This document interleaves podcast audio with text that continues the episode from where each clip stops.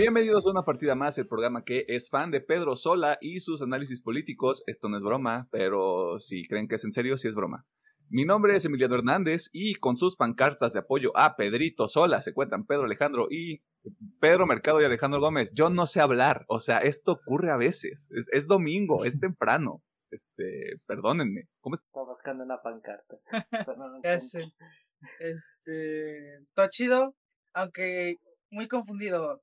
Y a lo mejor me estoy echando la sal del cuello, pero ¿quién chingados es Pedro Sola?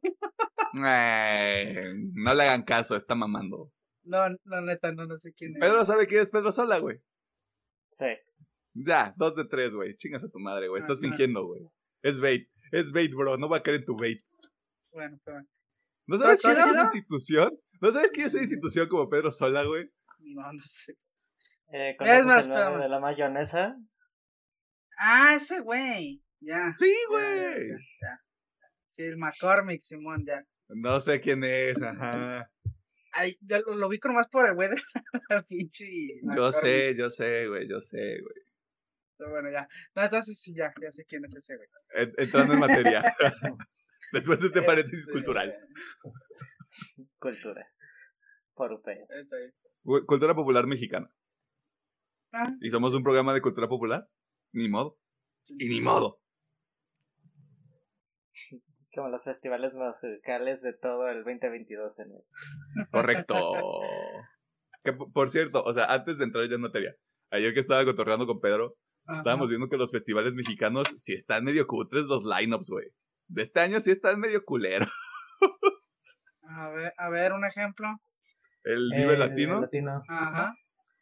banda, banda MS, este, Vetusta Morla, los fabulosos Cadillacs, los Sonéticos Decadentes. Yo sé, hay mucha gente a la que le gustan esas bandas, pero no hay alguien así como de alto perfil. ¿Está Asesino? Que lo mm. meten, que, es de esos artistas que meten porque pues el freestyle se volvió algo muy grande. Pero así es como de, güey, ¿dónde está? En años pasados tenías a Tony One Pilots, a Paris, o sea, ¿dónde está la carnita, güey? No hay presupuesto, papá. no, yo sé, güey, pero el punto sigue siendo el mismo el Tecate Emblema, pero quedamos que esos eran de reggaetón más que nada. El Flow Fest, donde va pura gente que fue con Alep. No es cierto, es un chiste. Aprecienlo. Este. ¿Cuál otro el, el, GNP y el Pal Norte. Ah, pero porque en el GNP va a estar Gorilas. Mm. Y el Pedro quiere ah. ir. Si usted tiene un tour para ir a ver este a Gorilas en Querétaro el, el 7 de mayo, este, escríbale a Pedro. Por favor. Él lo va a apreciar mucho. Ok, ya fueron dos paréntesis. ¿Qué pedo?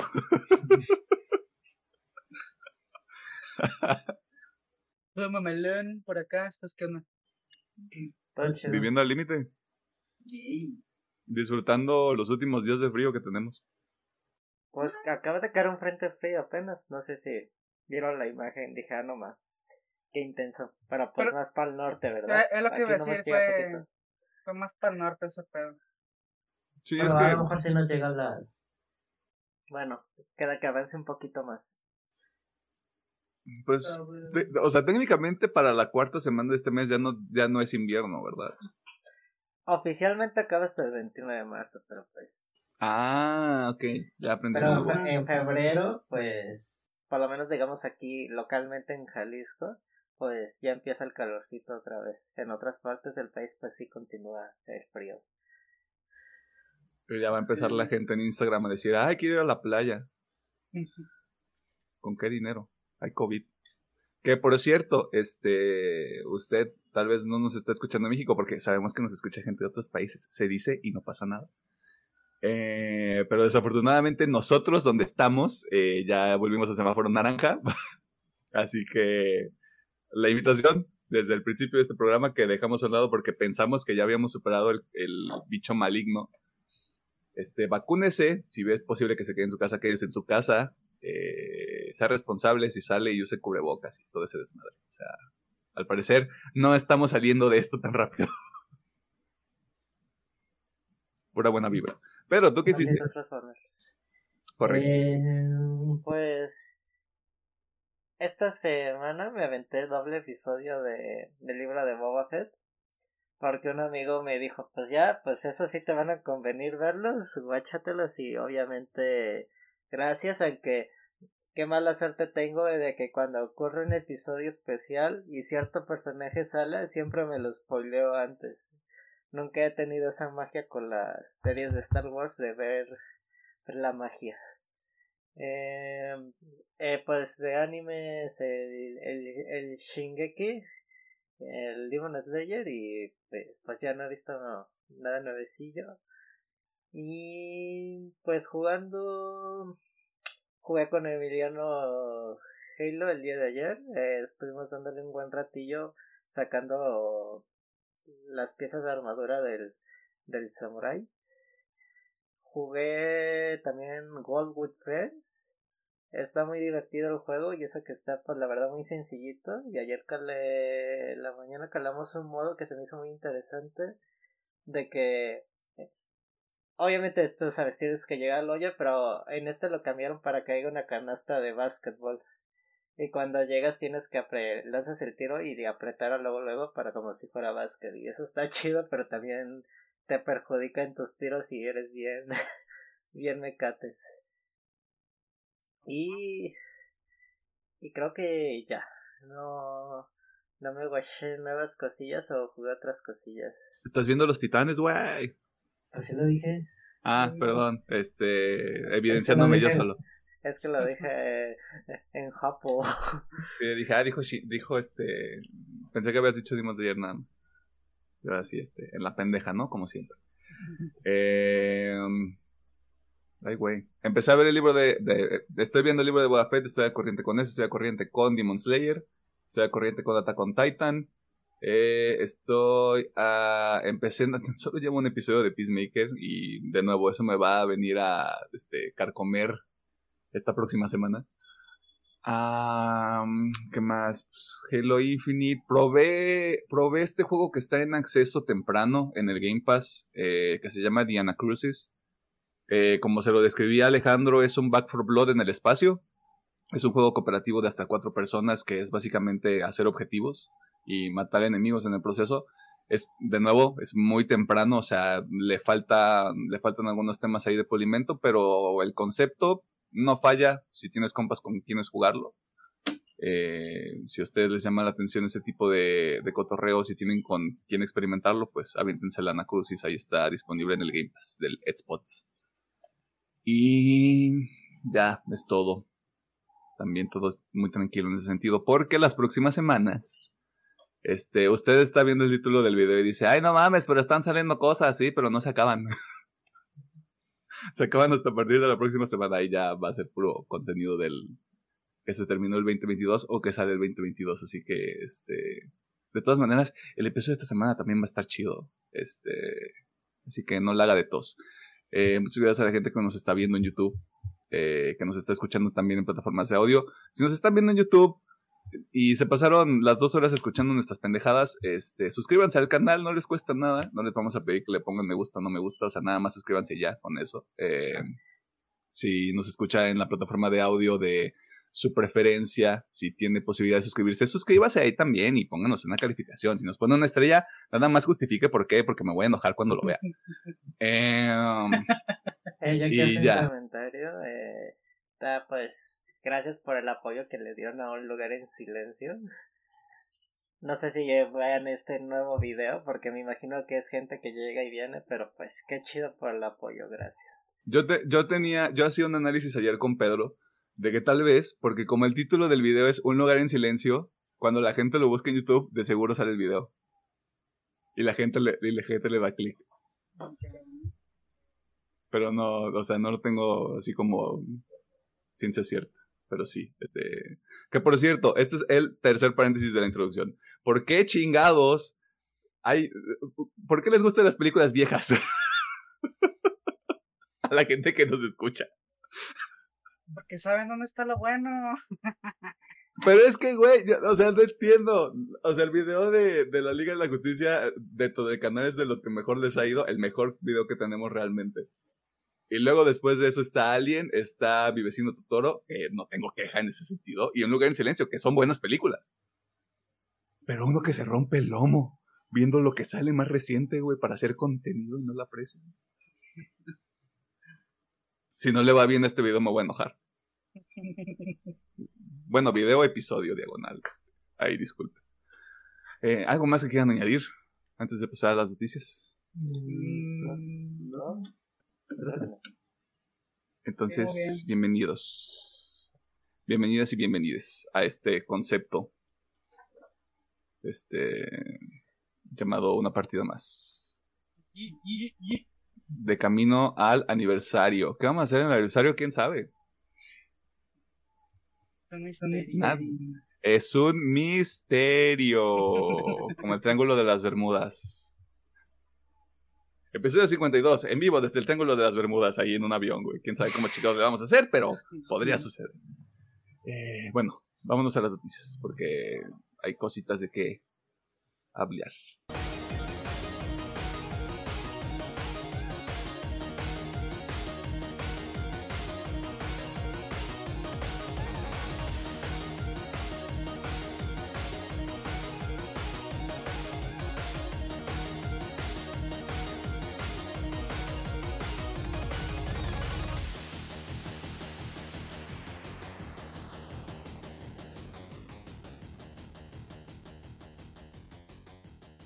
Nos encontramos en la sección de noticias donde te ponemos al tanto de las cosas más interesantes que suceden en el mundo del entretenimiento, la cultura popular y otras cosas que caen en la categoría de ñoñismo.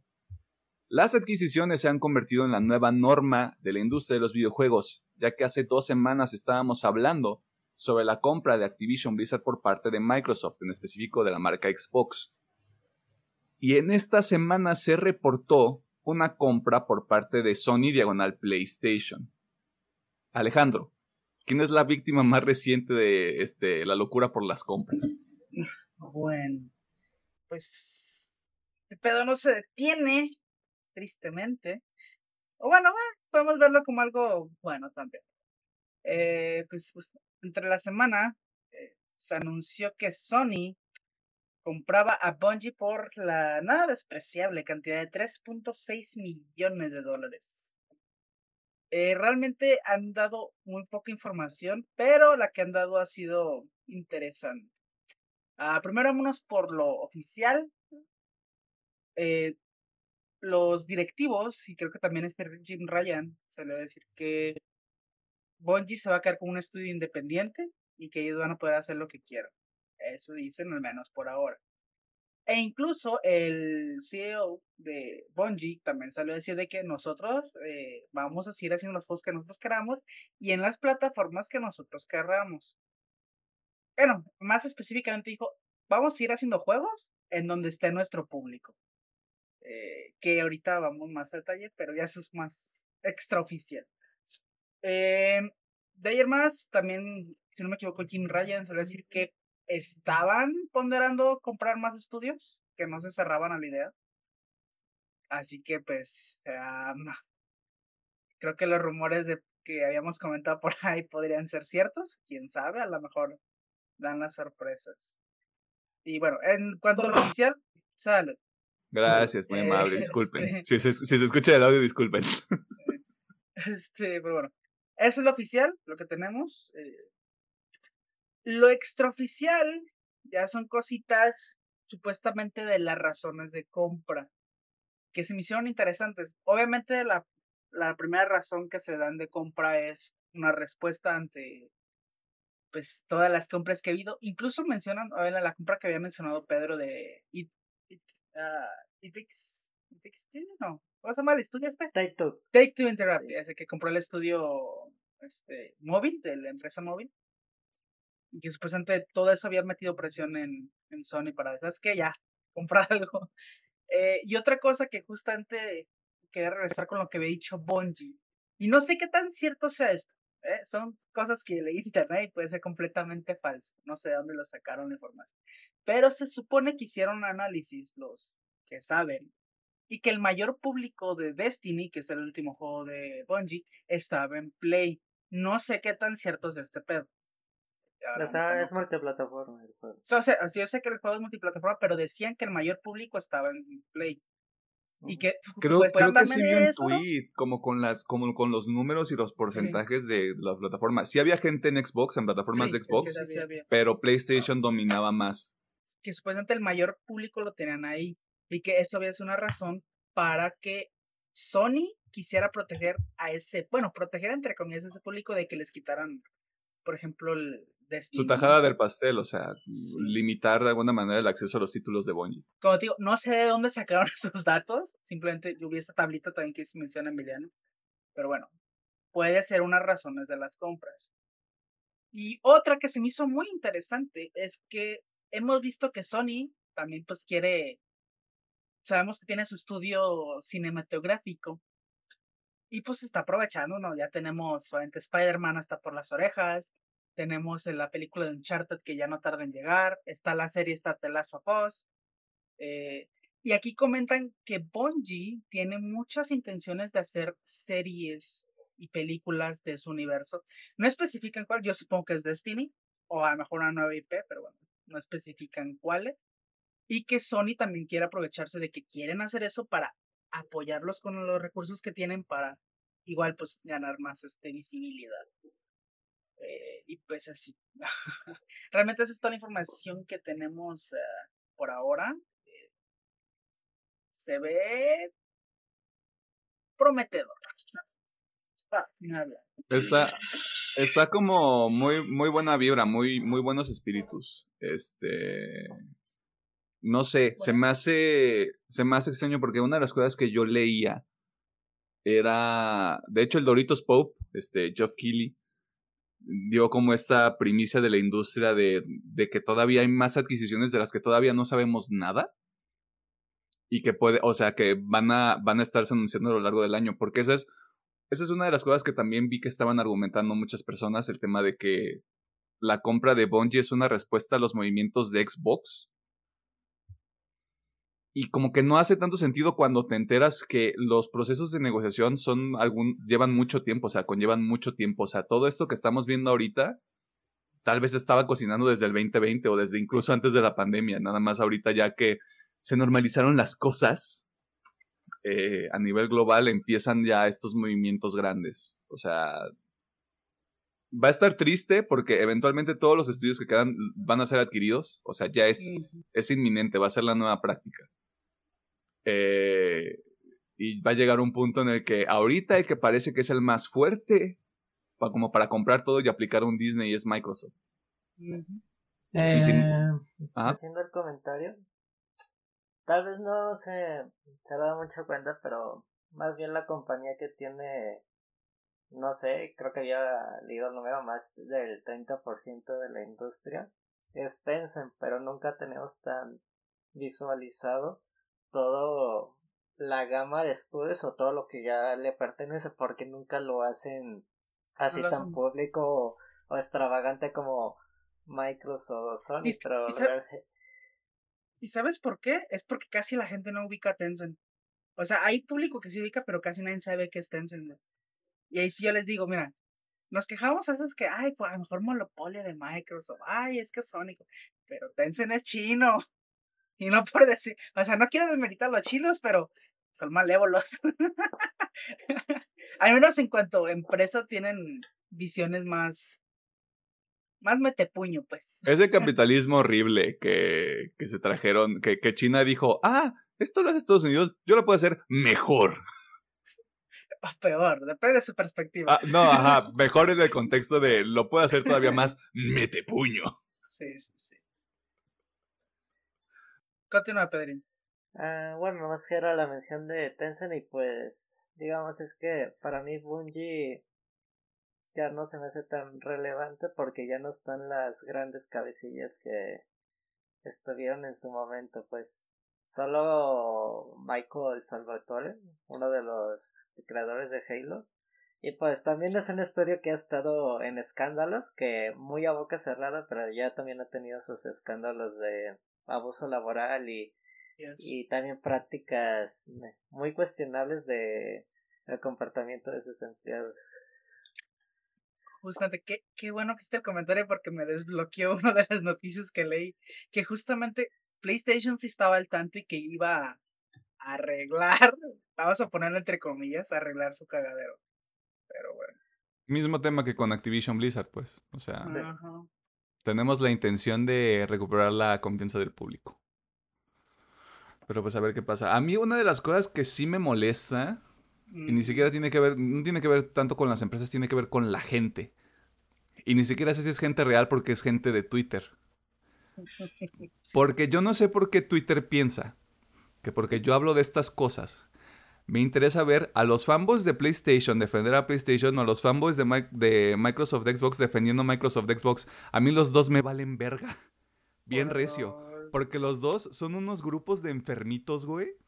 Porque los de PlayStation luego, luego, pues nos robamos a los creadores de Halo. Y luego los de Microsoft salen a, pues lo compraron nada más por despecho, güey. Y yo. Por eso me da pena decirle a la gente que yo juego videojuegos, güey. Por gente como ustedes. A mí también me salieron esos pinches tweets. Y, y lo peor es de que no sigo nada de su pedo, güey. Güey, yo tampoco. Yo no sigo, yo sigo periodistas, yo sigo medios y ya. Es todo, güey. Sí. Pero sí, sí me salió de esa madre. Y yo, yo empiezo a silenciar así como de no me interesa este tweet, no me interesa este tweet, silenciar, silenciar, silenciar. Me valen verga los dos. Los dos están pa' la verga. Son más castrantes que, lo pin- que los pinches de PC Master Race, güey. Hasta los PC Master Race te tratan un poquito mejor cuando dices, güey, no tengo un equipo bonito, pero tengo un equipo. Y acá se están peleando por ver a quién la pesta más la verga cuando se la vienen pelando a la computadora, güey. Se dice y no pasa nada. Yo- mira, por eso, por eso los técnicos se están peleando por a ver cuál patrón la pesta más la verga. Como, a mi Ajá, patrón la pesta más. Güey, eh, y es, y es estúpido, o sea, si, si, si traslada- si cambiamos nada más algunas palabras, es como de, estoy defendiendo un partido político, es como de, no, no lo hagan, no se casen con una empresa, Sí, sí, sí. no- eso no lleva nada bueno, nadie gana, todos perdemos. Ujú. Y bueno, acostúmbrense a esto porque se vienen más adquisiciones como estas en los próximos años, Mm, no hay más. Mira, por ahí los rumores, igual, este rumor, por ahí los rumores que el siguiente en la lista de los dos, bueno, no sé si los dos, pero al menos el siguiente en la mira es eh, Square Enix. Es el siguiente. Yo escucho otra. A ver, ¿Ubisoft o cuál? No, no, yo escuché de Platinum Games. Ah, Que ya ah, tiene Platinum esta- Games. Están eh, teniendo negociaciones con Xbox, supuestamente. es rumor. Eso es lo que yo ser, escuché. ¿eh? Puede ser Platinum Games. Eh, fíjate que Square Enix se me hace más difícil de creer porque es una empresa japonesa y no hay tanta negociación de no, este es mi emporio y lo quiero seguir teniendo solo. Bueno, es la visión japonesa de no, esto yo lo creé y esto se queda solo para nosotros. Creo que sí puede haber pues exclusividad temporal de ciertos títulos, pero por lo menos de estudios japoneses no creo que se que se vendan pues porque siempre se ha mantenido ese margen. ¿Quién sabe? Ahí está la gran nene y puede decir "Pss, todo lo nipón para mí. Güey, Nintendo, Nintendo es el niño del kinder que come resistor, o sea. Microsoft, Microsoft y, y Sony están así haciendo dibujitos con resistol y diamantina, güey, y le ponen coditos, o sea, están decorando bien vergas y Nintendo se está comiendo el resistol, o sea. Eh, es que yo opino diferente, es que Nintendo sí vende sus propios juegos. A comparación de Microsoft y Sony, sus juegos exclusivos no son los que más venden, son Call of Duty y FIFA. Y Nintendo los sus top ventas sí son sus propios juegos. Por lo Sí. menos sí sigue teniendo una visión de que vendemos nuestra consola y también vendemos nuestros juegos muy a la par en, en ventas pues Pero es que también ahí lo que, ahí lo que podría ser un contraargumento, al menos, al menos viéndolo desde un nivel muy superficial, es que no, no tienes la oportunidad de experimentar el mismo tipo de títulos en una consola de Nintendo. No me maten personas de Nintendo a lo que es en, un Xbox o en un Play. O sea, de- ya hay como un diseño bastante claro de Nintendo va a sacar Pokémon, va a sacar este JRPGs, va a sacar este... Puede haber cosas ahí bastante padres que también son multiplataforma, pues, pero no siento que esté al mismo nivel por, por el mismo tema de que ya está muy claro quiénes sí consumen productos de Nintendo y quiénes no. Pues te diré que últimamente Nintendo se ha abierto bastante, o sea, obviamente su consola no es tan poderosa, pero con los con los juegos en la nube ya está sacando bastante más Ah, contenido cierto. y hay más variedad. Así que no duraría que, ah, digo, a lo mejor es un sueño muy guajiro, pero no, no duraría que mejor en un futuro por el cloud gaming en Nintendo pueda haber un Call of Duty. Que lo veo difícil, pero mira, no lo veo raro. Eh, yo de- deberían meter otra cosa que no sea Call of Duty. Battlefield. No, porque 2042 está bien culero, pero no. Eso es otro tema. El, el punto es que, o sea, yo sí veo que se están expandiendo un poquito más los de Nintendo. Ya no están tan cerrados a solo nuestros juegos. Ok, Nintendo está comiendo resistor, pero en realidad es una mente maligna secreta, este... Y les va a arruinar los proyectos a... es, el meme de los astronautas, güey. Nintendo es el, es el hombre malo, siempre lo fue. Siempre lo ha sido. Este... Bueno, al parecer, este... Nintendo siempre ha sido malo. Las compras son malas. Este, y amárrense, porque vienen más. Ujú. Pasando a otros temas. am, vamos a saltarnos esta nota, no se crean.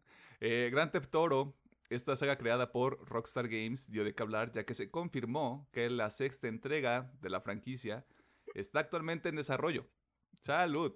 Salud. La información llegó en una entrada reciente del blog oficial de Rockstar donde explican, con la longevidad sin precedentes de GTA V, ah, ¿en serio? Sabemos que muchos de ustedes tienen dudas sobre una nueva entrega de la serie Grand Theft Theft Auto. Con cada nuevo proyecto que iniciamos, nuestra meta es superar de manera significativa lo que hemos hecho anteriormente. Y nos entusiasma confirmar que el desarrollo de la nueva entrega de GTA lleva algo de tiempo en desarrollo. ¿Cuánto? No especifican. Nos emociona compartir más con ustedes cuando estemos listos, así que por favor estén al pendiente de Rockstar Newswire para conocer detalles oficiales. Hasta el momento esto es todo lo que se sabe de GTA 6 y la gente decidió perder la cabeza colectivamente porque GTA. Aunque yo me atrevo a estimar que el título puede llegar muy optimista a finales de 2023 o ya siendo un poquito más aterrizados en la realidad, 2024, incluso finales 2024. Y que lo más seguro es que solo sea para PlayStation 5, Series X y PC. Yo Sí. creo que ya GTA 6 no llega a multiplataforma porque también va a llegar GTA 5 a PlayStation 5 y al Xbox Series X. Claro que sí, cómo no.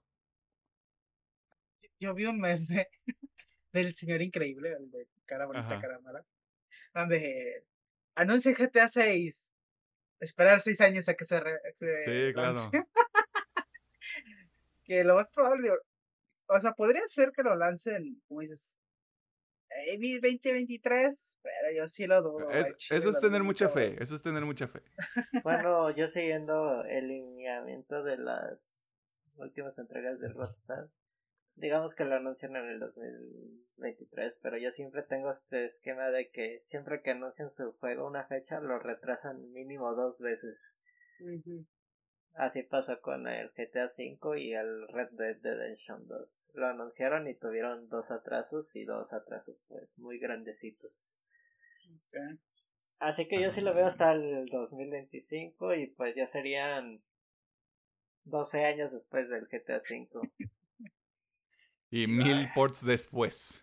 Mil ports después, pero no. Han pasado 84 ports. Esperemos que hagan lo que saben hacer que revolucionen los, los juegos como lo han hecho antes. Ese juego se va a ver cabrón, güey. Lo más si probable no- es que llegue, lle- va a llegar en el, en el inicio del ocaso de esta generación de consolas, güey, pero va a ser como, no mames, que te así se ve cabrón, güey. Probablemente. Puro pinche 4K a la verga, bro. Así que si usted ya está harto de jugar todos los ports de GTA V, esta noticia le debe dar un poco de felicidad. Esperemos que sí. Phil Spencer es un hombre popular y si lo pensamos, o sea, seamos serios, un caso de éxito. Ya que su carrera dentro de Microsoft inició hace más de 30 años, madre de Dios, yo no había nacido. Pasando de tener un rol en el desarrollo de software como en carta de nada, por desbloquear es un recuerdo, a ser el CEO de la marca Microsoft Gaming y por lo tanto de todo lo que está relacionado con Xbox. Todas estas flores son porque el tío Phil recibirá un reconocimiento a finales de este mes, es decir, de febrero. Pedro, ¿qué sabemos de este, este reconocimiento que va a recibir el tío Phil, güey? Ok, eh, el Instituto de las eh, de la Academia de las Artes Interactivas Visuales en los DC en la edición del 25 aniversario de los DC Wars se le premiaría, perdón, premiará a Phil Spencer por su carrera como el CEO de Microsoft Gaming y por todo lo que ha hecho dentro de la consola Xbox con el premio eh, de reconocimiento llamada AES Lifetime Achievement Award por todo su trabajo. Y se lo entregará pues el señor Todd Howard, el que no sepan ese señor que sale en todas las conferencias de Bethesda a dar chistes bien para los chavos. y nomás es importante resaltar que este premio solamente se le han dado a cuatro personas. Al señor Shingeri Miyamoto, perdone la pronunciación. y a otros dos, eh, grande eh, Minuro de Arakawa y Satoru Iwata Genyo quedan y solo, pues son grandes nombres de, por parte de la industria de Japón, más que nada por parte de Nintendo. Y pues está padre que le reconozcan su servicio dentro de la empresa porque creo que él sí cambió la forma de consumir la industria con el, con el Game Pass más que nada y, y salvar una marca que prácticamente ya estaba muerta dentro de Microsoft. Si, si soy sincero, yo sí lo puedo decir. Y pues si un día tienen tiempo les recomiendo este documental que el mismo Xbox subió donde también hablan de del anillo y del señor Matrix. Don Matrix. Don Matrix. E, el, anillo, jeje. Perdón, o sea, eso, es lo que yo tomé de tu, de tu comentario. ¿Cuándo, ¿cuándo son los, los DICE Awards? Son en abril, si mal no recuerdo. Déjate, ah, confirma la fecha. Pues te diré, o sea. Supongo que a lo mejor a los haters no les va a parecer, pero, o sea, está bien, güey. Ya había los fanboys de PlayStation de no mames, pinche O sea, está bien porque, como dice Pedro, o sea, Xbox, ah. gracias a este otro pendejo, no, estaba en su mejor época y este cabrón lo rescató y lo subió bien, cabrón. E, este güey este, le dijo, güey, yo te voy a tratar bien, te voy a tratar con cariño, güey. O sea, yo sé que tu vato, tu vato anterior fue tóxico, güey, pero yo estoy aquí para quererte bien.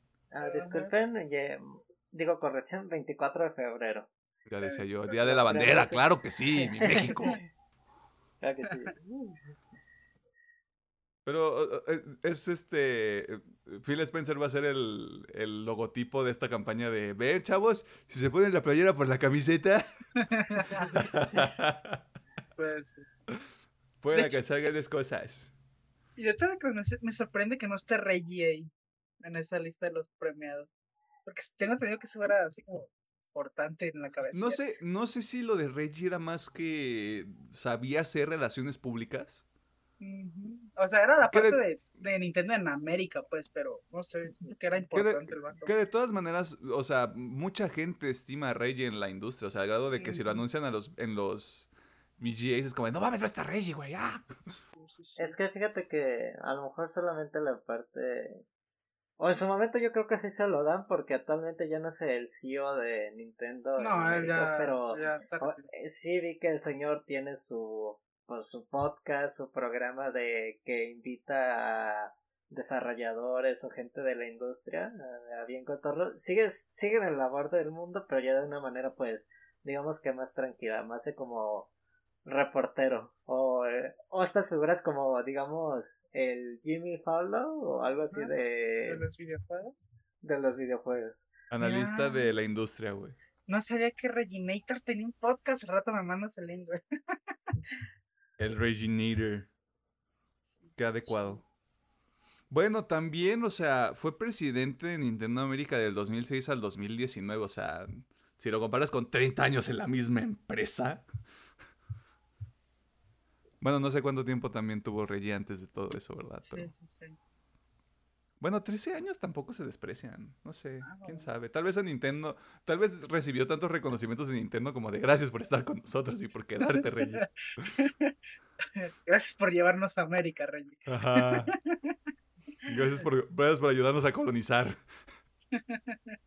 Ten mucho dinero. Ah, haciendo la mención para que sepa de una vez a Alejandro. Tiene Ajá. varios al parecer, pero creo que el más actual es Taking Games with Reggie ah, and Harold. Ah, vamos a buscar. Gracias. Este, así que usted ya sabe, este, termine de escuchar este episodio y luego se va a escuchar el podcast de Reggie. Porque de ninguna manera voy a sacrificar la reproducción de este programa. Este, en lo que Alejandro guarda el podcast, en los trailers de la semana, eh, solo hay dos porque les valió verga a todos en, en general. Este, Texas Chainsaw Massacre, secuela de la cinta original de 1974. Vete a la verga. Con que. ah, 1974. Que es una vil copia del concepto que vimos en el 2018 con Halloween. Ni pedo. Esto es 100% real, o sea. No me molesta. Pensé que iban a hacer algo un poquito más diferente. Y The Voice Diabolical, una antología animada que nos presentará historias dentro del universo de Los Muchachos, la serie de superhéroes de Amazon Prime Video. Perdón, eso es todo, o sea, lo intenté. Intenté, intenté encontrar lo que estaba, era películas B de Estados Unidos y yo no, no voy a meter ni eso ni películas de Bollywood aquí, o sea. Si usted es fan de, Bollywood y quiere ver los trailers más actuales, este pues nos avisa y los metemos de alguna manera. Al público lo que pida. Trailer de la semana. Ah, no vi ninguno otra vez, pero voy a decir The Voice. Ok. ¿Qué Pedriñi? Eh, Boys también. Eh, Chingan a su madre Texas Chainsaw Massacre. Pero dos de tres y es The Voice, así que. ¡Tarán! Este. Esto fue todo en la sección de noticias. Ya sabe usted que si se nos olvidó algo, que lo más probable es que sí, este, no nos interesa tanto porque ya lo habríamos metido en el guion si nos importara realmente. Eh, pero usted nos puede de todas maneras avisar, este, redes sociales, este, Facebook, arro- eh, Facebook una partida más, Twitter arroba UPM oficial, TikTok e Instagram arroba UPM guion bajo oficial. Ya estamos subiendo cosas, ya déjenles, déjenles un like y sigan las pinches cuentas, o sea, somos tres personas, estamos haciendo lo que podemos con lo que tenemos. ya sé. Ah, ¿Y sabes, ¿qué? ¿sabes qué es lo peor de ese pedo? O sea, Ajá. normalmente las noticias salen en la mañana. sí. Pues eso ahora normalmente los tres estamos chambeando. Es como, verga, tengo que publicar esto. Pero ahora que Sí, acaba sí, sí. chavo. Ustedes Sí, de con- hecho, ayer se me pasó, nomás haciendo la mención, que pues creo que el Devil May Cry 4 cumplió 14 años eh, ayer y se, y se me pasó así de... Haciendo la mención de que pum, llegan flashazos así de noticias o pequeños Eso eventos sí. de aniversario. El, me- el mejor, peor juego de toda la saga de Devil May Cry. Arróbenme, me vale madre. Yo creo que muchos te dirían que es el 2. Creo que No por votación, no votación entiendo por qué a la popular. gente no le gusta tanto el 2, ajá. Eh, es que a comparación de los todos, eh, no tiene un moodset de movimientos diferentes para las armas de, de Dante. Las tres tienen el mismo moveset, solo nivel, diferente nivel de velocidad. Si acaso lo especial del juego es que puedes jugar con la otra chica, que se me va el nombre. Algo de Ange- Angélica, una mierda así, ¿no? Algo así. No me acuerdo. padre, pero sí. Hey, Ella. bueno. Ella. UPM, un programa feminista. Este. Vámonos al tema de la semana porque. Eh, wow. Wow, el tema de la semana. Este. Usted no necesita saber esto, pero este tema fue improvisado. Porque este, uno de nosotros que estaba haciendo el calendario se comió un domingo. O sea, nos pasa a cualquiera. Este. Qué persona tan pendeja, ¿no? Como la gente que juega mongos en streaming con computadora. Jaja, jaja, jaja. Este. Ay, Dios. Este. Vámonos al tema de la semana.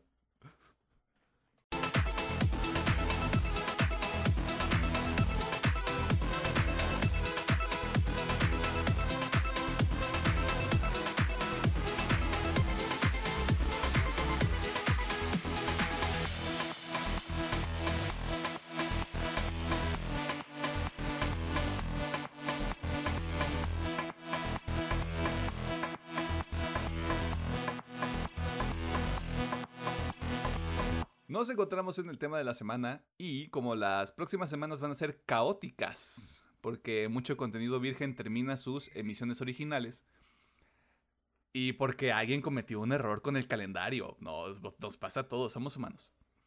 Decidimos platicar sobre dos películas seminales, es correcto, acabo de utilizar otra palabra del diccionario, para el género de la ciencia ficción. The Terminator, también conocido como El Exterminador así como su secuela de 1991, Terminator Judgment Day. Eh, ambas cintas son dirigidas por James Cameron, las cuales lo convertirían en uno de los directores favoritos de la comunidad en general, hasta que decidió hacer cinco películas de Avatar. Pero no, solo él se... Ajá. No las va a acabar. Se supone que van a salir este año, yo nomás te digo pero no hemos tenido nada. Pero bueno, güey, ya, pero... güey, e-, esas películas tendrían que haber salido hace cinco años. Yo no sé qué chingados está haciendo el señor. O sea, ya lo perdió. Bueno, súper tangente. Yo, yo sí creo que el meme de. Te tengo que confesar que nunca lo hice, es ese güey. Va a salir. Les tengo que confesar jamás hice Avatar 2. March, no te voy a mentir. se cayó. Y, no hay nada. Ya te iba a decir eso. ¿Quién quiere ver la secuela de Pocahontas? Ajá. ¿Quién quiere ver la secuela de Titanic? Ya que está vivo. ya está. Porque así tiene que ser. Viajes en el tiempo. A huevo. Multiverso. Multiverso de Titanic, güey. Ya, basta. Pero no solo eh, James Cameron se vio beneficiado de esta franquicia. Obviamente tenemos que hablar del señor Arnold Schwarzenegger, conocido por su rol como gobernador del estado de California en Estados Unidos los 2000 fueron todo un caos, güey, y no lo supimos apreciar, güey. Se estuvo muy cabrón. Güey, fui gobernador, eh, o sea, lo eligieron dos periodos seguidos. Mamón, ¿qué pedo? ¿Qué, estábamos eh, ¿Qué estaba pensando la gente en los 2000? Que era Terminator. Güey, wow, o sea, wow. No sé, no.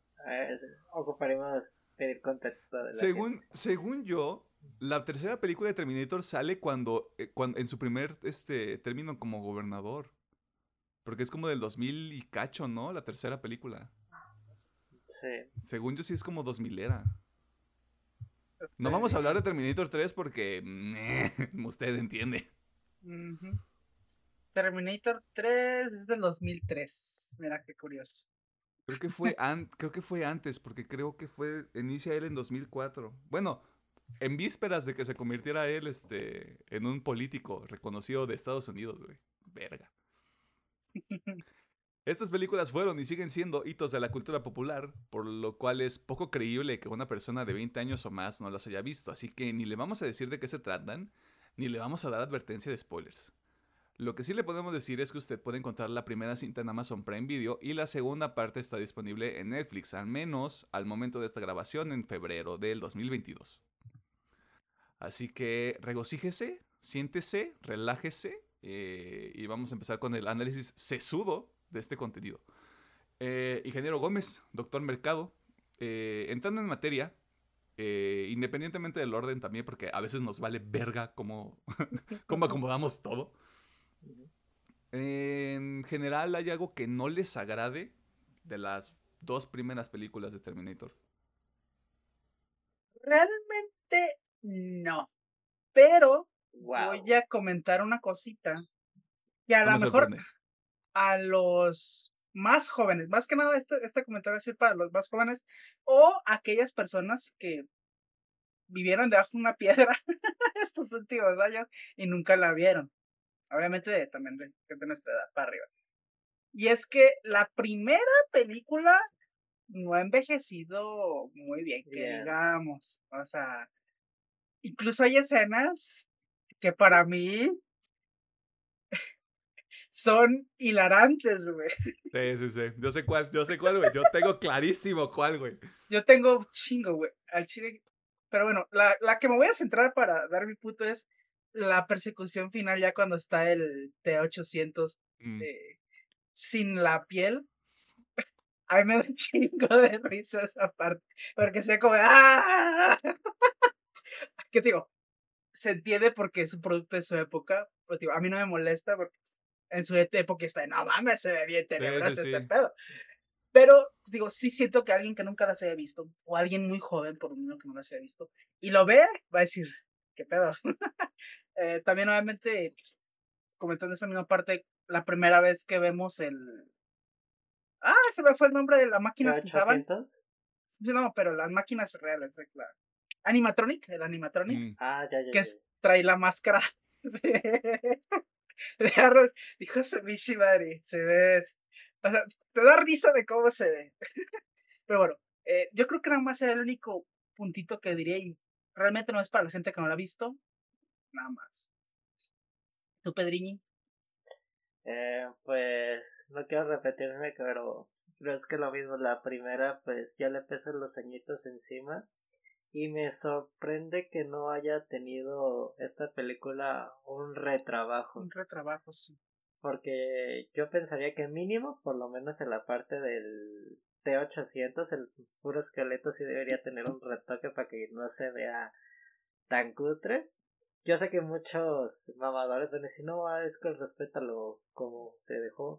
Pero yo creo que para que se pueda apreciar más la película, esa y la de la máscara donde Arnold sí se ve, sí se ve que es una pinche plasta de plastilina, pues te rompe un poquito la inmersión de la película y ya cuando tenemos productos que en pantalla verde y efectos visuales muy desfampanantes eh, actualmente pues sí sí le juega mucho en contra a comparación de Terminator 2 de que se sigue viendo muy bien esa película creo que también Eh. sería mi única queja con respecto a Terminator Uno. 1 A ver, licenciado, usted qué. Es que yo estoy pensando, según yo, Terminator 1 sale en 1984. 84, así es. O sea, estamos hablando de una película que casi tiene 40 años. Podemos ser justos por ese sentido de que Ujú. si hubiera, si hubiera surgido algún retoque, tendría que haber sido a partir del 2010. Porque a partir del 2010 los efectos visuales ya estaban decentes. Yo creo que, eh, si no me equivoco, cuando, bueno, no recuerdo, a lo mejor aquí la estoy cagando, pero creo que en los early 2000 hubo una época así de un boom de retocar películas. Creo que Ajá. una de las, creo que más sonadas fue el- Los Cazadores del Arca Perdida, donde hicieron retoquillos para que se viera Creo mejor. que sí, pero no estoy. Creo que incluso, eh, creo, creo que incluso Star Wars tuvo Te lo creería, te lo retoquillos. creería. sí, O sí sea, tiene retoques en la así que- original No, no tanto al. O sea, no tanto irnos al 2000, pues sí es como de. Pues agarra la del. Esta del 84 y le da unos retoques a, a estos detallitos que digo, no es mucho, o sea, realmente no son muchas escenas, son tres, cuatro escenas contaditas. Le das Mm. retoques, metes a Arnold para que, no sé, poquito de maquillaje, como realmente sí hay en otras escenas. Y ya, güey. O sea, no era tan complicado. Ajá, no está complicado, pero no sé, también yo creo que tiene que ver, suena mamador porque lo es, pero sí, yo creo que sí tiene que ver con que en algún momento si, le, si se lo consultaron a James Cameron, fue como de, no, güey, yo quiero dejarlo así. Es mi visión, güey. Es mi visión, güey, respeta, güey. Este, porque por ejemplo, no he vuelto a ver Avatar en mucho tiempo, o sea, mucho tiempo. No, pero me acuerdo que en ese momento cuando salió fue así como de, no mames, Avatar, güey. Y como decían hace unos momentos, o sea, cuando la gente vio Terminator por primera vez fue como de, wow, está cabrón, güey. Yo creo que si hay algo que me disgustara de las dos películas en conjunto, específicamente en la primera, es que el personaje de Sara está... Tiene como unos momentos que para mí no cuadran del todo. Por ejemplo, cuando huyen de la estación de policía y van en camino al, al hotel que se quedan debajo de un puente. Tiene como cuatro personalidades distintas. Ella así como de, a ver señora, a ver, yo entiendo, le está persiguiendo un robot del futuro. Acaban de matar a 17 policías, de acuerdo a lo que dice en Terminator 2, este, frente a usted. Le están diciendo que su hijo va a ser el salvador del futuro. Eso no esto no justifica que tenga cuatro personalidades en cinco minutos, porque es como de, y cuéntame de mi hijo, Y luego, es que yo no puedo salvar el mundo. Te acabo de hacer un vendaje, pero yo no puedo salvar el mundo. Yo no puedo ser un soldado. O sea, tiene como un breakdown muy cabrón. E- Específicamente tengo muy clara esa escena. Este. Y. El personaje, su personaje en la segunda película lo entiendo un poquito más, pero siento que todavía le falta un poquito de carnita. Porque nada más te dicen, estuvo. Un ejemplo, estuvo en Guatemala, y anduvo ahí con las guerrillas y con pura gente ruda, güey, la madre, y es como de, güey, la, peli- la película dura 2 horas 14, la segunda película. Creo que haber metido un poquito más de, de Sara en ese sentido hubiera, le hubiera ayudado más a la película, porque cuando te presentan al personaje, sí es como de, güey, ya pasó tiempo y esta doña está tocada. Y eso que, y eso que para la película tenía 29 yo. Arre. Arre, yo sí jalo. Este. Creo que es todo. No es tanto una crítica como de la actuación, es nada más como la consistencia del personaje. Eh, porque sí, lo de los efectos, pues yo creo que es bastante obvio. No me dio risa, pero sí me sacó mucho de pedo porque fue como... Se nota luego cuando se le queman las pestañas al Arnold y le ponen las prótesis aquí con maquillaje. Eh, eso me di cuenta luego, luego y fue como de, ok, esto se ve extraño, pero era, eran, era el 84, hombre. No, no, no se podía exigir bastante ahí. Eh, incluso yo me atrevo a decir que me gusta más la primera que la segunda, güey. Wow. Es raro de Porque, porque la primera me, me puedo estar confundiendo con la línea de tiempo. No me acuerdo si fue primero Terminator y luego, y luego Aliens o si fue Aliens luego Terminator. Creo que primero para alguien, ¿no? Creo que sí. No me No sé. En lo que, en lo que tenemos el dato. Porque Terminator tiene esta vibra todavía como de película de horror en algunos, en algunos momentos. O sea, como que tiene esa vibra en algunos 86. espacios. Fue primero Alien, güey. Fue en el 79. Pero no, ya él dice Aliens. la segunda. Ah, Es el Aliens. Ah, 86. ok. Aliens. Entonces fue, fue Terminator, luego dos años después Aliens. Sí. Entonces, oh, todavía más interesante porque, eh, o sea, Ter- Terminator tiene como esta vibra como de película de horror en algunos momentos, te decía. Y creo que, y creo que embona muy bien con el aspecto de la ciencia ficción, porque la segunda es una muy buena película de acción. Lo es completamente, güey. Pero creo que muchas cosas que tenía la primera película las, las dejaron a un lado por este tema de hacer algo un poquito más grande con más producción y más despampanante, por así ponerlo. Eh, si hicieran un retoque de Terminator, de Terminator 1, pues yo estaría mamado. Pero podemos convivir con Terminator 2, no hay ningún pedo. Eh, porque de nuevo, Terminator 2 es este. Entiendo por qué la gente le mamó. O sea, queda muy claro porque es como de, no mames, Terminator 2, güey. Eh, aunque, si tuviera que ponerle un pelo a Terminator 2, de nuevo, creo que está construido alrededor como de esos momentos grandes. O sea, la persecución en, en el drenaje, cuando van a, creo que es Cyberdyne, con el, con el doctor que hace el microchip. Este, y ya luego toda la persecución que es hasta la fundidora, no sé, no sé cómo se llama, o sea, como el, espacio este donde terminan fundiendo al, al T-1000, creo que es el T-1000. Sí. Eh, creo, que está, creo que está más construido a partir de todo eso, pero todos esos momentos están muy bien hechos, o sea, todo está como muy bien diseñado, como que tenía muy claro qué película quería hacer. Y como ya estoy echando flores, pues hay que pasarnos a ese lado, ¿no? Eh, tanto de Terminator 1 como de Terminator 2, que sí les gusta. Ok. Yéndome en orden.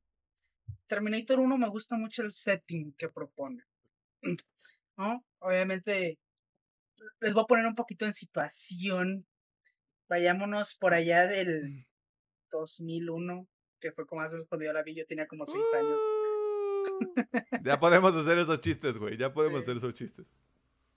O sea, es, es domingo, acabas de ver la familia con Chabelo.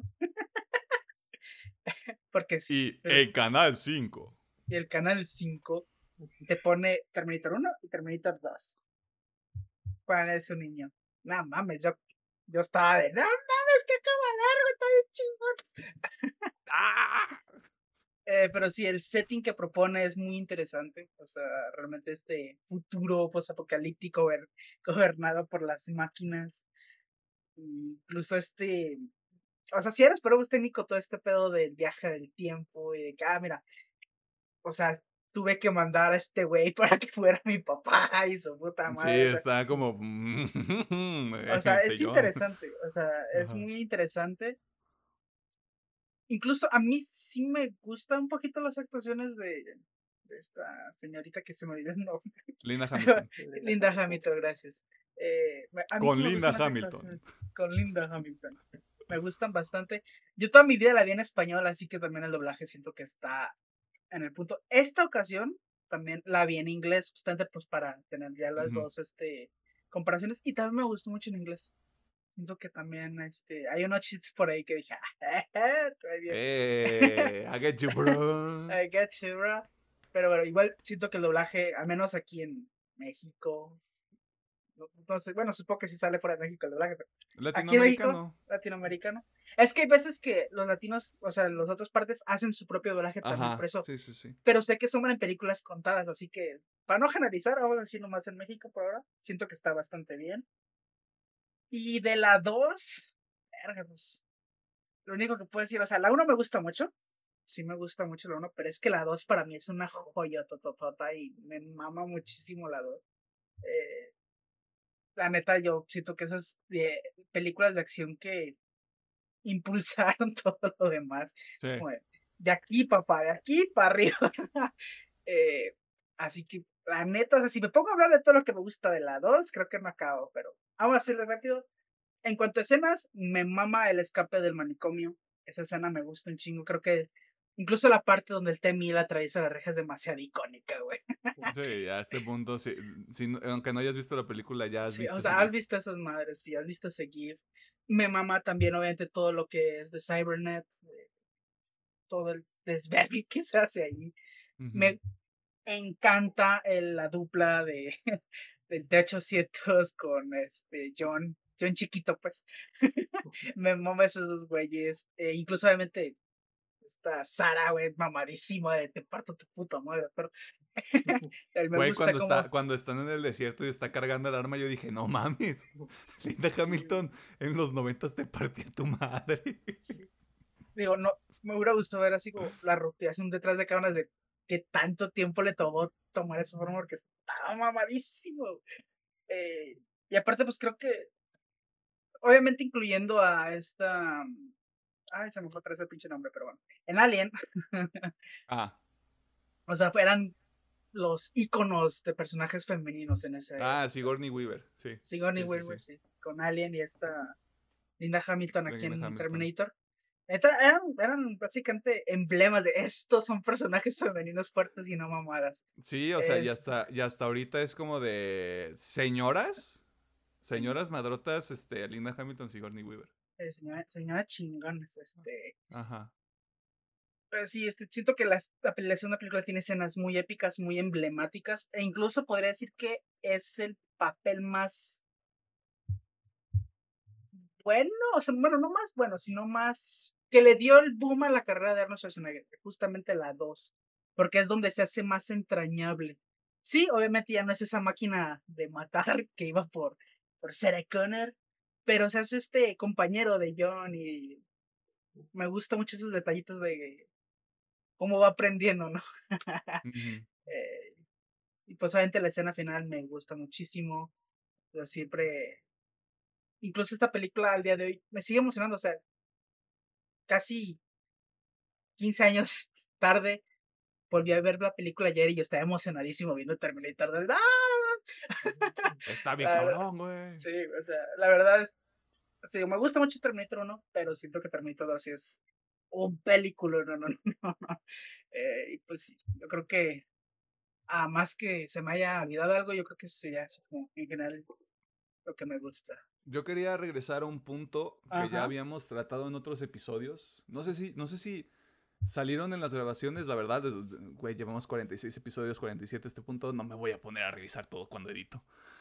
Em, pero hablabas del caso específico de John Cena con Peacemaker, de cómo hay actores que tal vez el papel no demanda mucho, pero que están, pero que el personaje está construido de alguna manera para que con limitantes y con las fortalezas del actor en específico funcione y funcione bien, o sea, que sea lo más creíble posible. Y eso era súper importante en los 80s, 90s, o sea, creo que era lo que le daba todavía más valor y más realismo a la película. Porque veías los efectos en el, en el 84, en el 91 con, con Terminator. Y era como de, no mames, güey, avanzamos un putero. Y si te fijas en Terminator 1, cuando, cuando salen del viaje en el tiempo, nada más ponen los rayitos. Sí, No enfocan sí. cuando salen, o sea, como que todo fue muy listo. Y en la segunda sí hay un poquito más de efectos especiales con el viaje en el tiempo, con el T-1000. Pero Arnold Schwarzenegger es, es la parte, es una de las partes más importantes de las dos películas en general. Sí, sí, sí. Porque no es como que, ay, le exige, le exige un rango actoral cabroncísimo, pero el personaje está hecho de esa manera. Sí, el personaje, pues está hecho de esa manera y le queda el anillo, Arnold Schwarzenegger, güey. O sea, incluso, obviamente sabemos que el señor está mamadísimo y pues le queda así, güey. El vato impone bien, cabrón. Y si, si le crees, pues, que es un Tengo una duda, tengo una duda sobre eso. No está tan mamado en la 2, ¿verdad? Está más mamado en la 1. Mm. Según yo, la una sí está más. Sí está Pues, más así como... Porque iba saliendo de su época de. De físico-culturista. culturista. Mira, supongo que, o sea, te lo voy a comprar porque obviamente hay un lapso de años ahí y es, güey, estaba más joven acá, estaba más mamado acá, sí, está bien. Ah, no, no no por el, recuerdo. no por el tema de que por la vejez, sino como que se, se enfocó más en no verse tan imponente, sino como de soy una figura de acción, güey. Bueno, y también supongo que fue algún requisito porque justamente en esta película no tenía que tener ese rango de, ser más amenazante, no es como, ah, pues ahora en esta película tienes que ser un poquito más amigable. Puede ser, o sea, suena algo que James Cameron diría. Tomando en cuenta de que James Cameron no quiere que retoquen la primera. Sí, sí, sí. Estamos asumiendo cosas aquí, ¿eh? No son hechos, pero sí, completamente de acuerdo. Eh, Pedro, ¿Qué pasó? ¿qué rollo? ¿Cómo andamos? Independientemente, creo que la primera, en las escenas normalitas, casuales, la película se ve bien. Tiene partes muy, digo, eh, deslumbrantes cuando llega Arnold con la patrulla, la moto. eh, pues, oh, creo que es la escena más icónica de, de la película, cuando llega a la estación de, de policía. Y creo que sí concuerdo con Emiliano, tiene un mood más de... No diría tanto de horror, sino de supervivencia. Que me está siguiendo un pinche loco, porque en un momento pues sí, eh, no sientes que sea como tal la máquina hasta pues cuando más cuando te... Ahí se le ve en el ojito del lente que es una... es una máquina. Pero independientemente, para mí, a gusto personal, la 2 es muy superior. Al día de hoy se sigue viendo bien.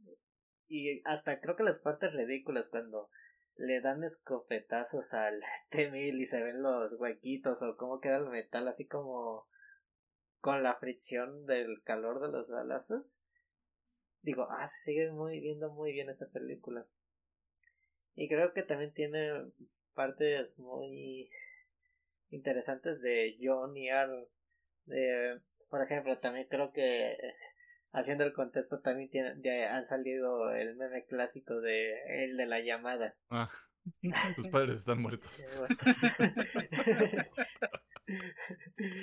Que técnicamente, que Es- técnicamente es tus padres adoptivos están muertos. Yo nomás digo. O sea, la tengo muy presente porque dice your fake parents, o sea, tus padres Ajá. falsos están muertos. ah, y algo que quiero resaltar. Tenía mucho que no la veía. Y la última vez que la vi fue en el cable. Y estaba censurada. Y eso como que me, Mm, me sí, chocó sí. muchísimo. Sí, de- sí, sí. ¿Por qué hicieron eso? Y luego, pues yo sé que son películas clasificación C. De hecho, sí hay una que otra escena que sí te quedas. Creo que, digamos, la más perturbadora es cuando el Temil tiene a la, a la madrastra con Sí, o es al padrastro, no me acuerdo. Es al padrastro el que lo Padrastro, perdón. La, la mamá ya estaba ahí tirada muerta, ¿cierto? Con, con la aguja y si es de... Ah, a la madre. Güey, cuando atraviesa al guardia del psiquiátrico. Al guardia, güey, con el Sí. pinche ojo botado, Yo, no mames. yo, estaba, yo estaba así de, güey, ¿qué pedo? ¿Qué es esto? Sí. Al chile yo tampoco no recordaba que fuera tan violenta la segunda parte. Güey, Pues yo, porque- estaba, yo estaba así de, güey, guau. Pero, pero como dice Pedro, influye mucho que, la neta, la mayoría, o sea, al menos yo, la, la vimos por la televisión, güey. Y pues normalmente ahí censuran las cosas. No, y aparte te vas como con, nada más te quedas como con esta idea de, es indetenible, pero no, no dices, ah, te muestran qué tan indetenible es. Y de hecho, algo que me gusta también es, eh, por ejemplo, la, la persecución del helicóptero. De hecho, cuando la parte del nitrógeno, a mí mi mamá me dijo, no sé qué tan visionario fue el señor Cameron de, pues, no sé, digamos, te pongo escarcha o no sé, para que sí te veas totalmente congelado, porque para mí esa escena se ve muy real y yo creo que es de un efecto muy práctico que hizo la película. A lo mejor fue de que te vamos a poner escarcha y luego sacamos una escultura de, de ti. Yo tengo la teoría de que en algún momento pintaron a Robert Patrick. Puede ser. Porque, porque el acabado del nitrógeno, o sea, es- el, el cabrón está blanco. Blanco, todo él está cabrón. Blanco, güey. sí, sí. Y todavía tiene to- eh, como, como estos pedacitos de hielo, por así ponerlo, que puede ser unicel, puede ser cualquier otro material. Pero yo sí digo, a este cabrón me lo pintaron, güey. Y me lo pintaron ocho horas para grabar un minuto. Sí me la gira así como. Ten tu máscara. Si te sientes mal, avísanos. Si te sientes muy mareado, le haces un pulgar arriba. Ajá. Y es que realmente tiene muchas escenas muy helicópteras. La parte de Cybernet, eh, que llega con la minigun, pero que no mata a ningún policía. Y creo que es muy constantante a comparación de la primera película, eh, que dice sin, sin heridos. Y de hecho la parte cuando va, balacean al, al doctor, Mm. también está... No Está- quiero decir eso, pero si heavy. te quedas... Sí está. Y de hecho que pues eh, ya se le anda yendo la respiración si dices, ah, de la madre. Creo que eh, armó un buen, buena inversión y los actores hicieron mucho de su parte porque hasta las escenas, digamos, gráficas se ven muy interesantes hoy en día. Y ah, ya creo que co- concuerdo con Alejandro, lo posicionó como uno de los hombres de acción de las películas. Y también creo que sin querer también lo arriba para las películas de comedia casuales que tiene Arnold porque también tiene su bajaje de que su comedia familiar. Y pues yo sí les diría que pues, vayan a verte eh, Terminator 1 y 2 y pero es muy icónica Y digo, y, y- ah, nomás haciendo la mención, por si no sabían, tiene dos finales esta película. Mm. Chismecita. ¿Si me vas a decir el segundo? sí, sí, así. ¿Quieres que te lo diga? Sí. Ah, bueno. Esto es un video con Eh, spoilers a la verga. Ah, bueno. Se le dijo. El, el- supuestamente el que sería sería final final sería con Sarah Connor con su nieta en el parque. Pero si lo, el tema de la bomba de la bomba nuclear. Ese es el final, uno de los fi- finales alternativos. Güey. Que si Esa escena- futuro. Esa escena está verga, güey. Yo me, yo me acuerdo, yo me acuerdo que hace mucho tiempo, cuando el internet apenas estaban haciendo, usaban mucho esa escena como en videos, como para o- o efecto humorístico, pues. Sí, sí, Y yo la veía y decía, ¿qué pedo? Y ahorita que la veo en el contexto de la película, así dije, ok, ya me deprimí bien, cabrón. Sí, sí, sí. Pero Digo, sí, esa, esa escena está muy cabrona, güey. Sí. metiéndonos un poquito así como la- el personaje menciona que ese sí sueño recurrente y lo tiene constantemente. Dices, Ajá. oiga, te di por qué estás tan tocada, mija. Ajá, sí, así como de. mm, ten este. Un poquito de. No sé, ribotril. Bájala tu cotorreo, morra. No que mucho con las guerrillas y dónde están los psicotrópicos. Ajá, sí, sí, sí. ¿Qué pedo con tu cotorreo, morra? Así- Eh, ajá. Ah, sí, no me vas a comentar como ese Pedro, si este, vean Terminator 1 y 2, porque aunque nosotros decimos que, bueno, Emiliano dice que le gusta más la 1, pero Pedro y yo que decimos que la Terminator 1, o sea, está bien, pero no está como la 2. Siento que la 2 gana ese peso y gana el ser un poquito mejor que la 1, pero obviamente simplemente porque la 1 existe. Así que en complemento las dos están. Es lo que las hace súper chingonas. Así que pito, vean las dos. Este. Sí, tienen que ver las dos.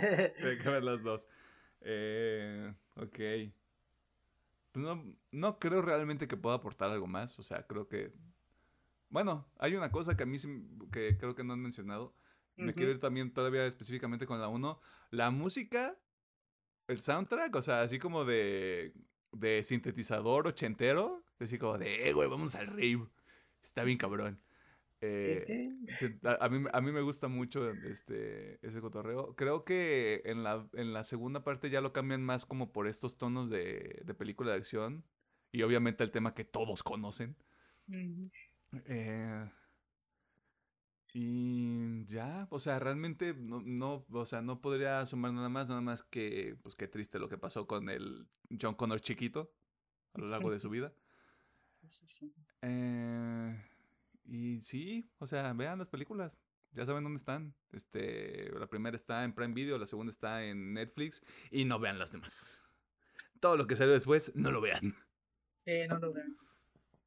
Yo no he visto la última, pero por lo que no lo hagas, la gente, no lo hagas, no lo hagas. Por lo que comenta la gente es no es bueno. no lo hagas. Yo te diría que si lo vieras, pero es mi gusto personal. Digo. O sea, yo la quiero, yo la quiero volver a ver porque recuerdo cosas de esa película y porque se, se linkea directamente con la 2. Pero en cuanto a historia, hace lo mismo que todas las de Terminator. Creo que tratan de hacer, como que tratan de construir todavía más. Y no sé por qué no funciona. Es que... Como que no, como que no suma 2 más 2. Es que el problema es que yo creo que el tema porque muchos odiaron la última fue que para los fanáticos de Cora creo que sí podría ser una falta de respeto a los personajes de las dos primeras películas por el, por el contexto. Eso sí, todos odiamos Terminator Genesis, se dice y no pasa nada. Correcto. Y yo recuerdo que vi esa película esperando algo bueno y fue como de... Ah, esto no está chido. Acabo de recordar que sí me gusta Terminator Salvation. Pero yo sé que tampoco le gusta mucho a la gente. Pero me gusta más porque, porque ya es el futuro que nos habían postulado en las dos primeras películas. Entonces como de, ok, ya estamos aquí. Y parecía que iban a ser más, güey. Y pues... no. Pero Terminator Salvation a mí también sí me Yo creo que tiene que ser un tema de que alguien tiene que moverle a la saga si quieren sacar algo nuevo. Y el problema es que ya tenemos, no sé si decir dos o tres reboots. Porque eh, es que la, la 3 también ya quedó en el desecho de, de que ya no entra en el canon. La 4 se podría decir que entre que sí no. Ajá, Genesis, pues, líneas temporales y Fight también ya entra también en líneas temporales, ya es un despapalle la... Es que se supone, se supone que 3, o sea, 3, Salvation y Genesis se borran por Dark Fate. O sea, la, la secuencia lógica es 1, 2 y Dark Fate. Pero es que Dark Fate. Teníamos tanto potencial. Ah, que no sé cómo se llama. Creo que es. Ah, la chica que es como el, el Terminator bueno en Dark Fate. Se me hace que es el único personaje que está chido. Siendo que Linda Hamilton trae, trae la misma vibra de Terminator 2, pero no la utilizan tanto. Y luego Arnold, como que quisieron hacer lo mismo que con Terminator 2, como que cambiaron la dinámica del personaje. Pero no hacen lo mismo que en las otras dos películas. Y como que no, para mí no acaba como de cuajar un poquito. Eh, creo que la chica se llamaba Grace. O algo así, ¿no? Ah, no, la, la, que, la que se pelea con el Ghost Rider de la serie de Agentes de Shield. Ah, por eso, ¿no? La Terminator. Ah, no sé. A ver, déjame. La tenemos en internet. ¿Yo para qué me hago, güey? Según yo es Grace, porque la otra chica es Dani. Ah, sí, sí, sí, es cierto. Sí es Grace. Eh, eh, eh, según yo, se llama. ah, ah, ah, ah, Mackenzie Davis. Pero sí, sí, es Grace. Sí, está cool. Eh, ¿Algo más que quieran añadir a este conversatorio? Yo creo que, o sea, si quisieran seguir usando Terminator, ya que para mí, o sea, todas las películas, la 3, la 4, Salvation, ninguna me gusta. eh, yo siento que debería ser un movimiento más arriesgado y aunque nos duela los olds, desechar ya a Arnold Schwarzenegger, obviamente desechar ya a Linda Hamilton y crear algo más desde cero. Tal vez, no sé, ahorita que está tan de moda los multiversos, hey, hay un multiverso, o sea, todo el cagadero que hicieron en esta línea temporal hizo otra línea, y acá hay otros personajes, bla, bla, bla. Porque siento que ahorita no me gustaría que le muevan ya así. Uno, dos y se chingó. ya en la dos salvaron el futuro y se acabó. Es que ah, mm, hay una cuestión muy interesante y podría ser como una especie de secuela al episodio que hicimos de Alien que usted puede ver este y escuchar en la plataforma de su preferencia. Eh, sí valdrá la pena dejar, no dejar morir, pero sí decir, este es el punto final de una franquicia. Digo, o sea, para mí podría ser que sí, o sea, porque digo, yo siento que Terminator 1 y 2 cierran bien eh, la historia. Que sí, puede haber más historia ya, que puede ser muy interesante checar algo como, ah, mira, en el futuro así está el pedo, así, así pelean contra las máquinas, ok, sí. Pero no sé, siento que no las han aprovechado bien. Y al menos al setup que tenemos ahora, yo sí creo que lo mejor sería, ¿sabes que Reinicie todo. Una nueva historia con nuevos personajes. Si es que obviamente que sí, que muy probablemente sí, porque pues es un... Bueno, no sé cómo le fue la taquilla en la última, pero que yo recuerde siempre ha sido de esas películas que les va bien en taquilla, güey, les va muy bien, porque pues es querida por la, por la raza. Pues mira, costó 196 millones de dólares. Juntó 261, así que alcanzó a librarla. Pues ahí está, o sea, por lo mismo sí creo que va a haber más, pero no sé. Siento que la línea como la tenemos, yo creo que así la dejarían, si quieren seguirle. Que se inventen otra madre, güey, o sea, hay mil formas. Los escritores saben más que yo. Hay mil formas de cómo continuar este pedo. Solo es cuestión de que quieran, chavos. Ujú. No, Ponerle pues, voluntad. Ponele Ya sería voluntad. cuestión de la decisión que tomen con la franquicia en general. Yo porque se pueden experimentar, yo que se pueden hacer. Si no le quieren arriesgar tanto ahorita, pues empiecen con una serie animada, yo que sé, de hipotética cosa que pasó en el universo de El Exterminador. El exterminador. Güey, no seas mamón. La primera costó 6.4 millones. Hizo más de- hizo, hizo casi 150 mil. No seas mamón. Pues sí, pero. Y la segunda, la segunda costó 102 millones. Ajá. E hizo mil. Verga, güey. Está cabrón este pedo. O sea, en general, toda la franquicia ha costado 816. ujú. Y en total tiene como más de 4 mil millones recaudados. O sea, sí es rentable. Sí, o sea, les va bien a esas películas. Digo, la raza quiere mucho la saga de Terminator. Pero pues yo no sé, o sea, por lo mismo sí creo que van a seguir usando la franquicia. El cómo, quién sabe, pero Sí, ya hay, cosas, ya hay cosas que se tienen que desechar o ya tienen que sí, hacer. o sea, yo diría que sí. O sea, es muy bonito vernos a Linda Hamilton otra vez. Obviamente el señor Arnold. Pero no sé, siento que ya sería hora de dar el siguiente paso. Ya es hora de pasar la batuta, bro. Este. Pedro, ¿algo, algo más que quieras añadir? No, pues. O ya nos vamos a CHASM. Bueno, nos vamos a las recomendaciones. Este, eso fue todo en cuanto a las dos primeras películas de Terminator. Ya sabe dónde las puede ver. Está de más decirle que están recomendadas por todo este proyecto.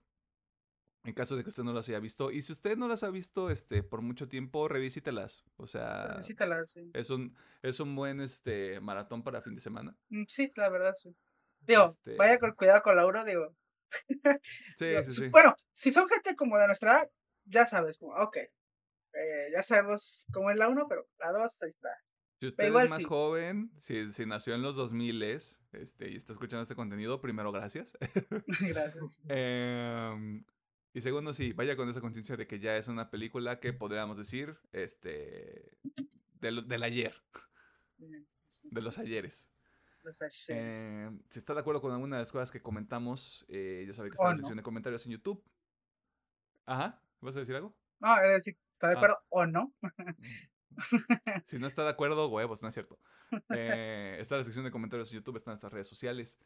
Eh, y vámonos a las recomendaciones porque, bueno, ya falta un ratito para los titanes. Eh, este, y nosotros vamos a matar tiempo porque siempre matamos tiempo después de grabar, pero vámonos a las recomendaciones. Ah,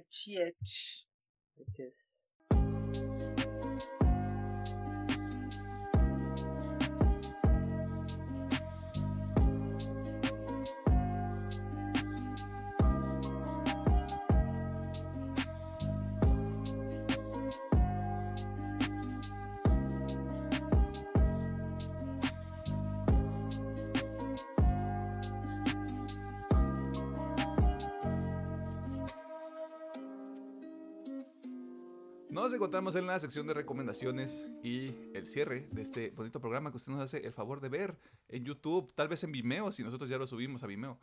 eh, y en varias plataformas de audio porque usted es una persona de cultura y se pone a trabajar mientras nos escucha. Eh, nosotros qué hacemos en esta sección lo disuadimos de tres cosas. Usted no debería tomar café de Starbucks porque, seamos honestos, usted no quiere una experiencia, usted quiere un puto café y ya. Eh, no compre productos de Apple porque puede encontrar algo todavía mejor en cuanto a rendimiento y le sale todavía más barato. No lo digo yo, lo dice la ciencia, ya que hay un ingeniero que me puede dar la razón. Eh, y también, este, si usted quiere comprar un celular, pues cómpreselo al, al piedrero de su colonia, o sea, ayude a la economía local.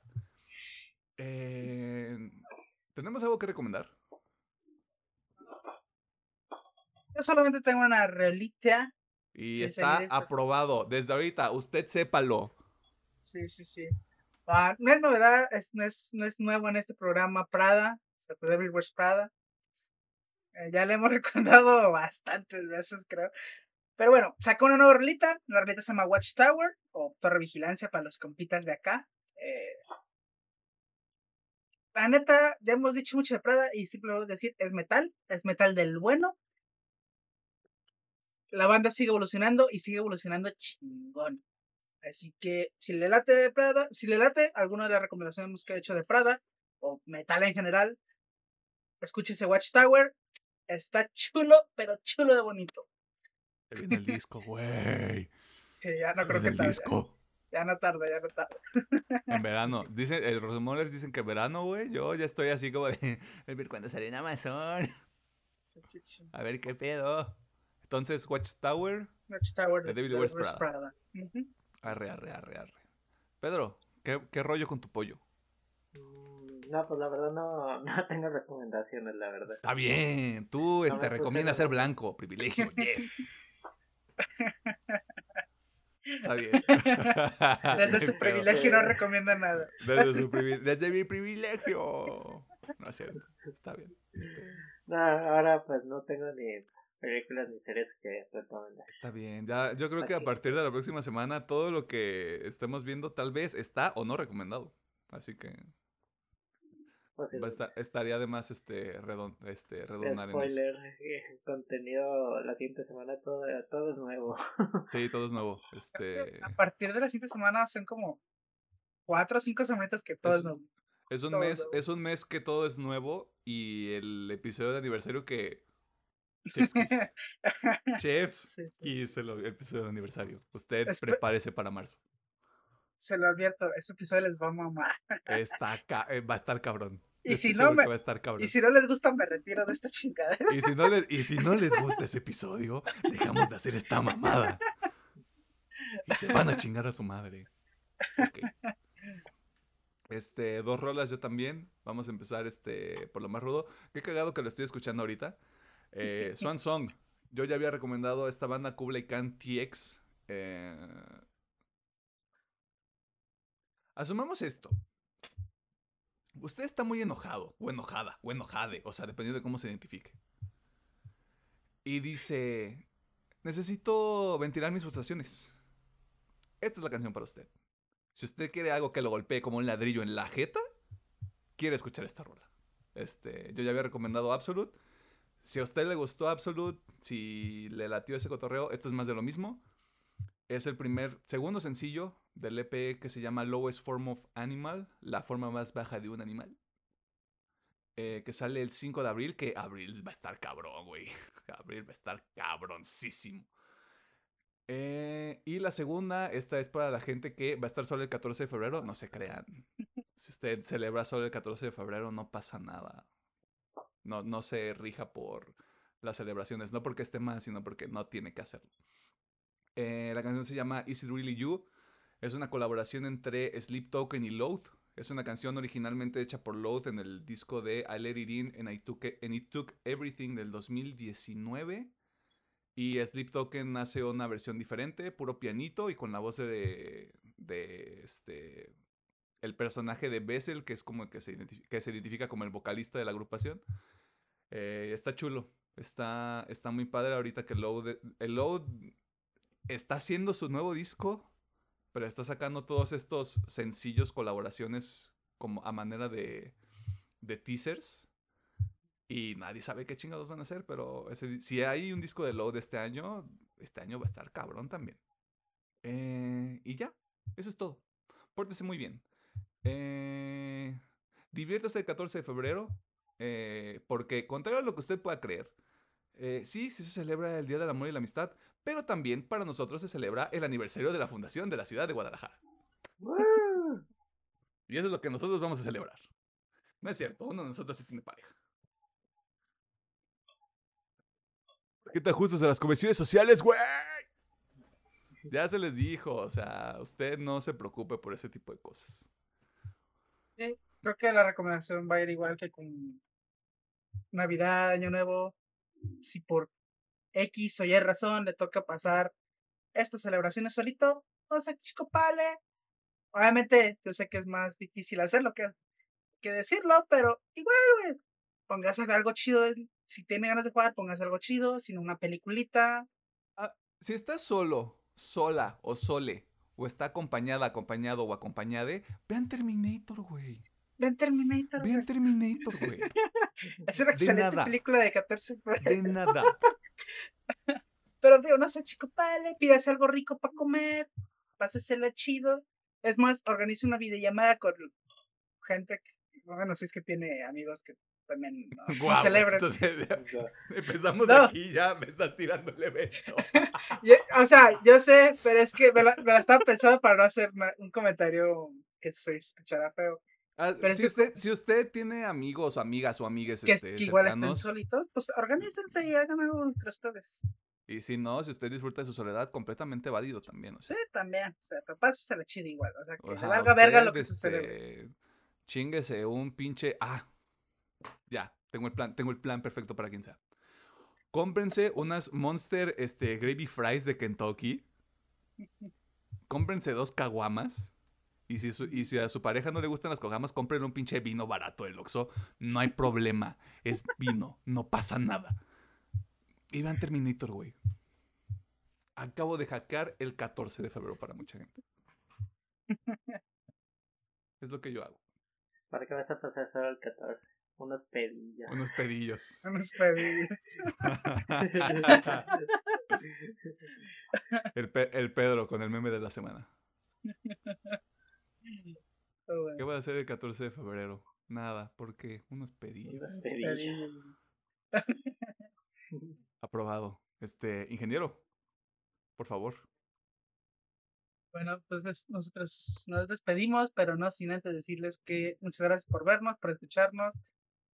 Creo que está, no hicimos esta pie, pero síganos en redes sociales si no es mucha molestia. ¿Cómo se nota que no me, no me pones atención? Como yo no le pongo atención a Pedro, porque yo lo dije al inicio del programa. O sea, lo dijiste al inicio, pero no, no fue como el pasado que sí fue como de, poco más insistente, pero.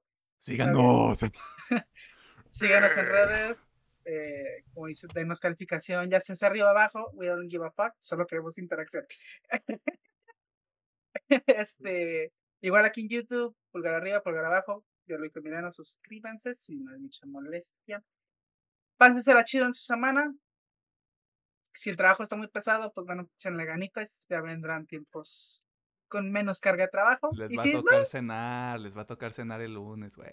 Sí, o sea, mira, el lunes es puentecito, bueno, aquí en México es puentecito, así que pues, echenlo de hueva, descansen. Mañana no hay clases. Mañana no hay clases. este, y con ese cumbión, nosotros vamos y nos vamos para la siguiente semana. Espera, antes de eso, que me, respondan, que me respondan a una duda de donde sea este, que quieran este, hacernos llegar su respuesta. ¿Por qué chingados les gustan los episodios de películas viejas? Porque están chingones. Yo necesito escuchar a la gente. Bueno, con, contéstenle, contéstenle, el por qué les gusta. Y díganle porque son películas chingonas. Y este, ajá, sí, justifíquense. Y, en audio, ¿por qué les gusta tanto el Ajá. Es una, buena, es una buena pregunta justifica su respuesta, tres cuartillas más. Así, así como de, ¿te gusta el anime? Sí, ¿por qué? Verga. Tres, tres hojas no me alcanzan, carnal. Ah, bueno, ya vámonos porque yo no grabé mi audio completo. Mi yo del futuro, mi yo del futuro está así. Ay, mi yo del futuro está como de, ah, me mamé, me mamé ese día. El meme del gato. Ah, me mamé ese día. ok, ya. Ay. Ay.